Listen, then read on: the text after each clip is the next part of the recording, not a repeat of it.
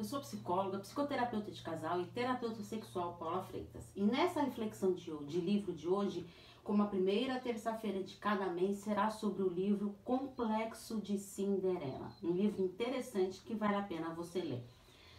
Você vê nesse livro, se você se identificar com esse complexo de Cinderela, estou à disposição para os atendimentos é só enviar uma mensagem no meu WhatsApp, no 11 98313 2371, que lá eu te passo as informações sobre os atendimentos e livre-se desse complexo de Cinderela. Combinado? Então vamos para mais uma reflexão de livro de hoje com o complexo de Cinderela. Eu separei esse livro pelos capítulos que ela coloca no livro. Então, o primeiro capítulo é o desejo da salvação. Antigamente, tudo na forma de sermos educadas continha a mensagem de que seríamos parte de alguma outra pessoa, que seríamos protegidas, sustentadas, alimentadas pela felicidade conjugal até o dia de nossa morte. Mas, com o tempo, descobrimos a mentira dessa promessa. Nos anos 70, deu uma modificação no cenário cultural e as mulheres passaram a ser vistas, concebidas e tratadas de modo diferente. A liberdade requer que nos tornemos autênticas e fiéis para conosco. Não fomos treinadas para a liberdade, mas sim para o seu oposto, que é a dependência. O conflito entre querer viver por si só e querer encostar-se em alguém cria uma ambivalência crônica que acarreta muito no dispêndio de energia. O desejo da salvação podemos nem sempre reconhecê-los tão claramente, porém existem todos nós emergindo quando menos se espera, permeando os nossos sonhos, abafando as nossas ambições. Nós não necessitamos ser salvas. A dependência é ameaçadora. Ela nos, ela nos enche de ansiedade, pois remete-nos à infância, quando realmente éramos indefesa. Com toda essa pressão social para a independência, torna-se tentador mantermos essa outra parte é, de nós abafada, reprimida. Essa parte enterrada e negada que é o problema. Ela se anuncia em fantasias e sonhos. Ela afeta o modo pelo qual as mulheres pensam, agem e falam.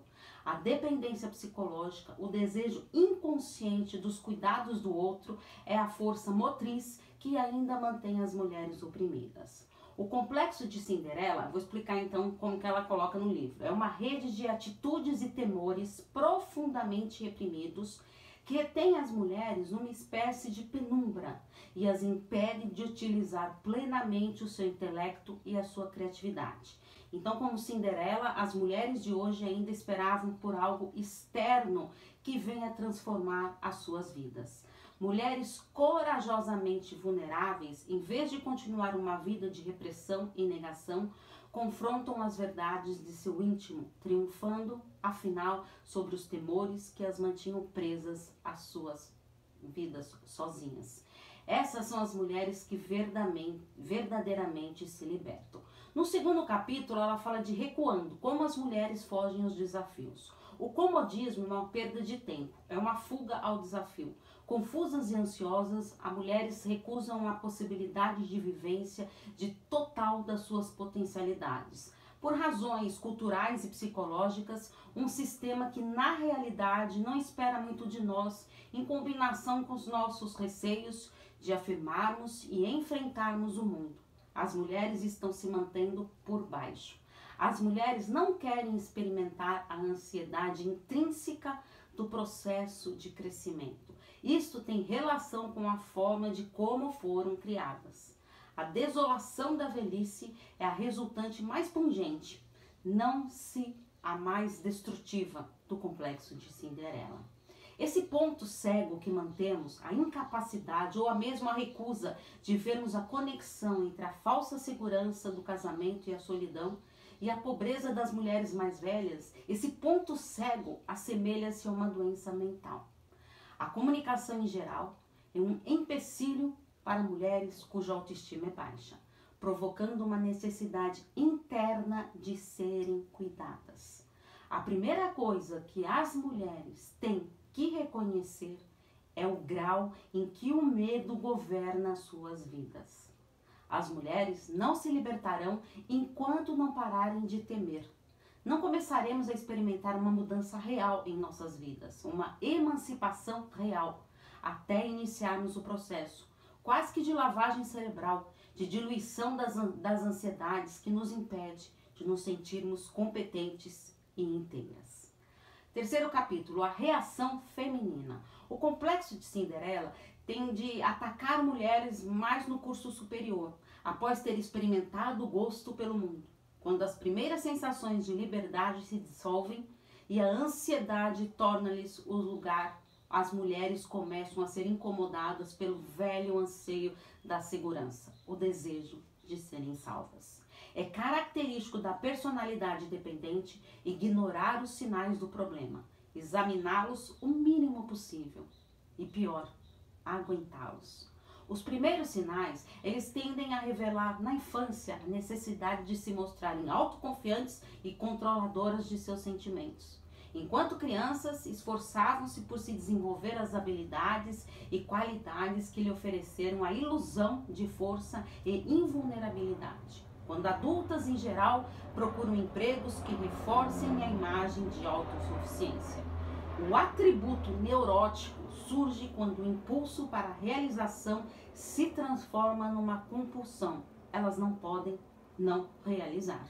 As mulheres cujos padrões contrafóbicos passam despercebidos ou até mesmo não reconhecidos, é, estas provavelmente passarão a vida inteira construindo defesas cada vez mais impenetráveis. São as mulheres que fariam qualquer coisa se privariam de amor, de satisfação e de felicidade. As mulheres contrafóbicas, elas escolhem certas profissões reforçadoras da autoimagem. A característica surpreendente da personalidade contrafóbica é a sua eficácia no tocante à defesa.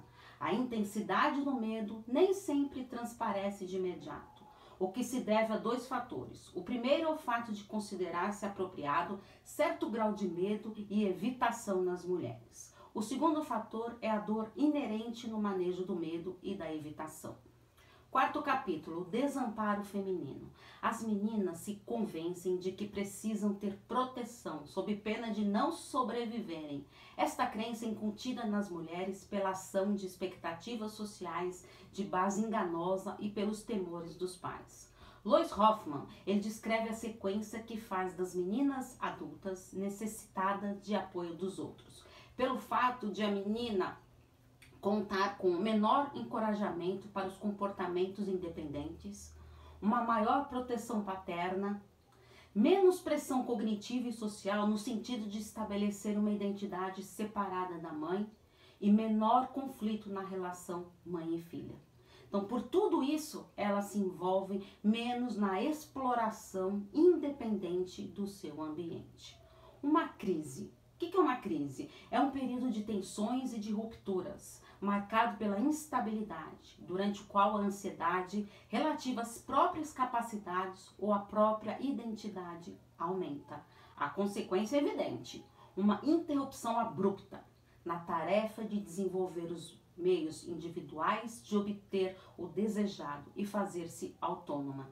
Devido ao enquadramento que lhes reserva a sociedade, as mulheres deixam de experimentar a necessidade de desenvolver autonomia, até que alguma crise posterior faça ruir a sua complacência, mostrando-lhes quão tristemente indefesas e frágeis elas se permitiram ser. Quinto capítulo, dedicação cega. Então tem a separação e a individuação, que tem a ver com a possibilidade de qualquer pessoa, homem ou mulher, tolerar a experiência de ser básica e fundamentalmente só.